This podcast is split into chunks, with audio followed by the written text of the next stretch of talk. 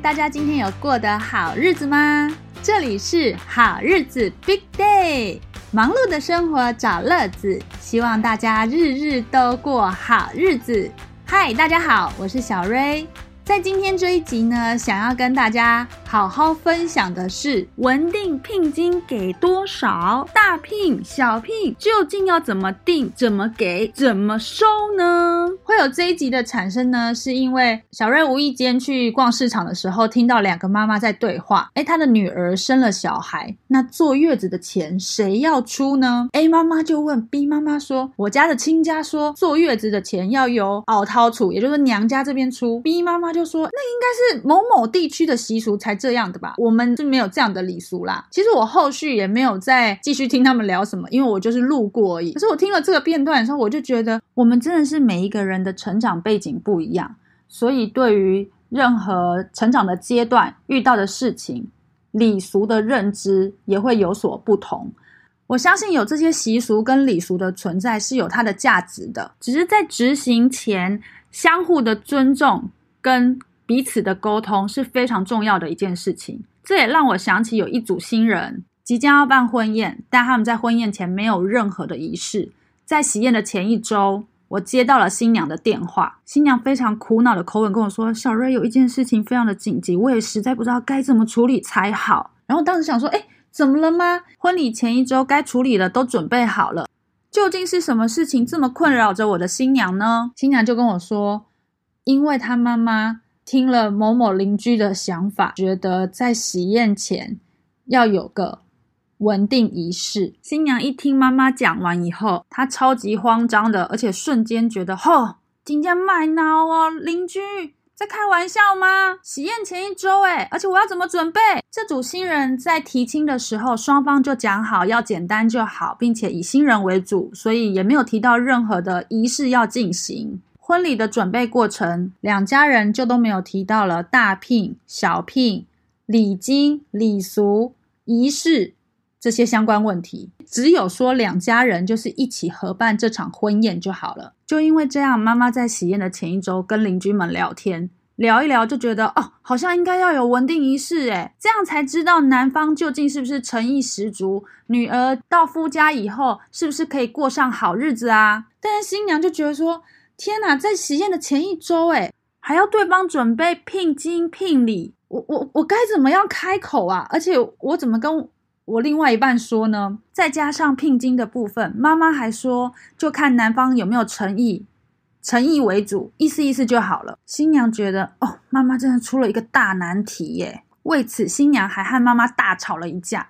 但妈妈的用意觉得说，我是为了你好，诶之后的婚姻生活你能不能够幸福美满？但新娘的角度想。婚姻幸不幸福跟这有什么关系呀？当下小瑞先告诉新娘说，接下来我们要处理跟解决这件事情，所以请我的新娘跟新郎先做沟通，告诉他们怎么样在饭店进行简单的仪式，并且赶紧协助他们进行事前的准备，还有当天仪式的引导跟仪式的进行执行。知道妈妈的需求，所以有准备了六礼，然后以及男方下聘的时候礼品的准备。非常的丰盛又体面，所以妈妈相当的满意，觉得这个女婿呢跟男方家也非常的重视、尊重他们女方的需求跟要求。筹办婚礼的时候，其实会有一些突发状况，但是我看到他们这一组新人在面对这样的事情的时候，双方是彼此很尊重，并且很冷静的一起沟通和讨论该如何解决。而非第一时间就责怪说怎么又增加这个了？如果彼此的情绪互相牵动了，造成更多的争执，在筹备婚礼上是很辛苦的。所以呀，如果真的遇到问题的时候，我们先把彼此的情绪先行的抽离，一起共同面对解决它吧。筹办婚礼常常双方的家人谈钱伤感情，加上提亲的时候也没有谈妥，所以导致于后续家人产生小小的误会。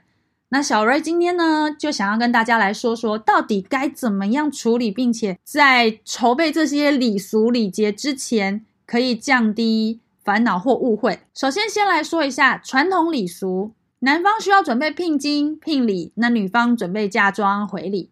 最主要的其实是两家人礼尚往来这个美意。那当然，男方要准备什么饼钱呢，或者是压桌钱等等，其实双方在提亲的时候就可以先说明清楚。有时候真的是在提亲的时候。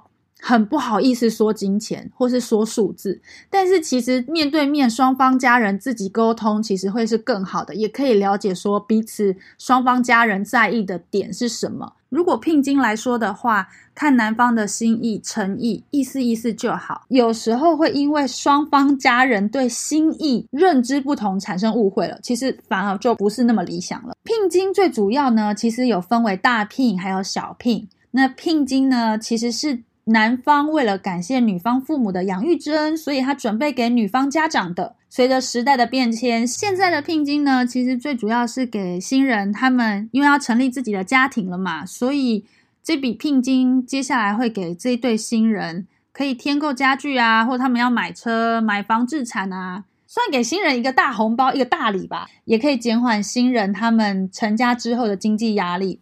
那先来说说关于聘金。它分为大聘还有小聘，但是数目呢，通常是以吉祥的双数为主。大聘呢，其实是在显示男方家摆场面用的，摆丢兵用哎。其实它没有限定的金额。那现金呢，比较常见的数字会是三十六万以上，三十六万、六十万、六十六万等这种双数的吉祥数字。订婚的时候，通常会把大聘摆出来。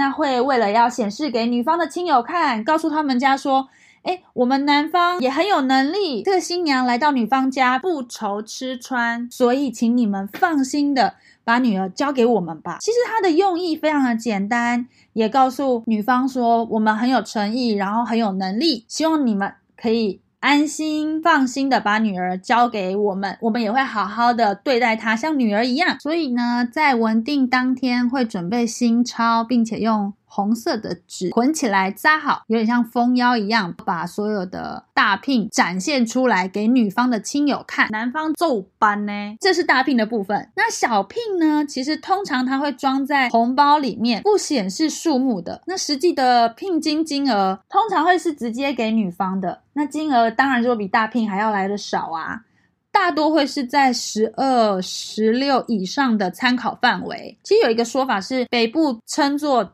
这杀吉就是代表说给新娘添购新衣的意思。那在南部呢，小聘其实就是尼么吉，表示说代表报答女方呢父母的养育之恩，其实有感谢之意，就是谢谢女方爸妈这么辛苦把这个女孩强拥短寒，然后接下来好好疼惜他们。那再来，关于嫁妆，其实它就跟聘金一样，因为嫁妆呢，就是指女生结婚的时候，从女方家带到男方家的，不论是衣服、家具、首饰等等，在这些传统的婚俗里面，其实聘金跟嫁妆的数量基本上是相对的。但是现代的婚礼来说，嫁妆并没有特别的约束，只要双方家人谈妥就好。以上提到的聘金，不论是大聘或者是小聘，甚至是嫁妆，其实是提供大家做一个参考。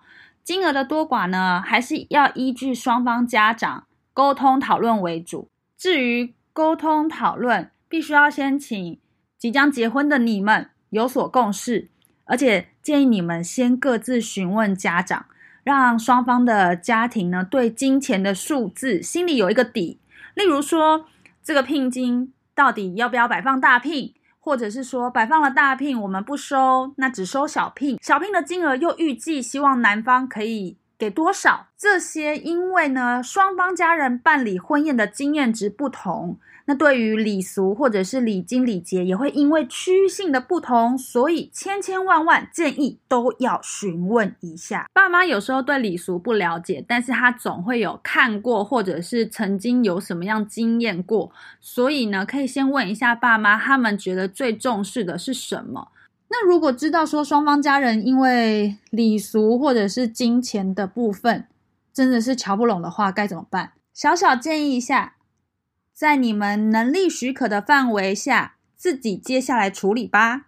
我有一组新人，一开始我的新娘就很可爱，她跟我说：“啊，我知道我妈妈就是要收聘金，但是我真的觉得收了聘金就像好像在卖女儿一样。但是我妈她觉得说那个聘金留给我们之后结婚要使用的，所以妈妈就坚持要收聘金。再加上阿妈就说这一定要收啊，就看他们男生五班门啊，刚我心仪啊，类似像这样子。那我新娘新娘也很可爱，她说，可是呢。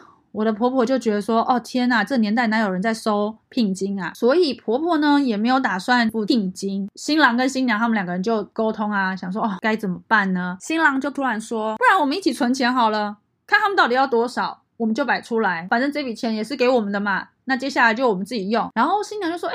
很好哎，就达到共识了，真的就要开始一起存钱。反正离他们婚礼还有一段时间嘛，所以他们就自己存钱了。但是当中呢，其实好像因为有金额，妈妈提的金额真的是稍微大了一点点。那新娘也有请阿姨这边沟通跟协调，说啊，现在没有人再这样子做。新娘的妈妈听了阿姨的话以后，就觉得哦，对，这个金额好像不用太大，其实一个心意就可以了，反正也是留给他们添购家具。所以接下来。妈妈也同意了阿姨的做法，那也适时的请亲戚或是朋友呢和爸妈沟通，让整个婚事更加的顺利哦。他们用这样的方法来处理跟解决这件事情，也顺利圆满了达成。当天的呃订婚仪式也非常的顺利，而双方长辈也非常开心，摆出来的金额也够漂亮，我觉得是。这组新人他非常有智慧来解决这些事情，而且先搞懂自己爸妈在意哪个点。既然没办法改变长辈的观念，那不如就是我们两个人一起来面对解决喽。就因为这样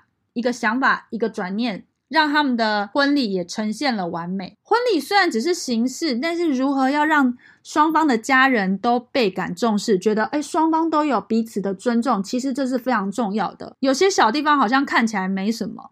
事前有所准备，会让过程更加的顺利跟顺畅。很佩服我这组新人，他们在面对这些婚礼的麻烦事情的时候，他们能够很冷静的想办法去解决它，用了一个很漂亮的沟通方式去完成他们自己的人生大事。其实最主要希望，不论你是男方或女方，借由举行这个订婚仪式，就也代表两个人对婚约的重视嘛。而在台湾呢，其实订婚习俗中也是充满了许多趣味性的仪式，例如奉茶、修德凹等等。所以接下来我会再跟大家分享一下订婚迎娶的事前准备工作吧，请大家多加期待喽。也希望大家呢可以礼俗礼节先谈好，让你结婚没烦恼喽。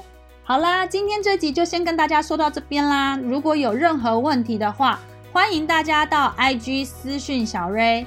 小瑞 IG 的账号是 Ready Wedding MC，R E A D Y W E D D I N G M C。如果大家对这集觉得对你有所帮助，更可以分享给你周遭有需要的好朋友哦。也请你到 Apple Podcast 五星推荐一下，你们具体的推荐跟支持是小瑞做 Podcast 最大的动力哟。那今天就先到这边，我们下集再相会啦，拜拜。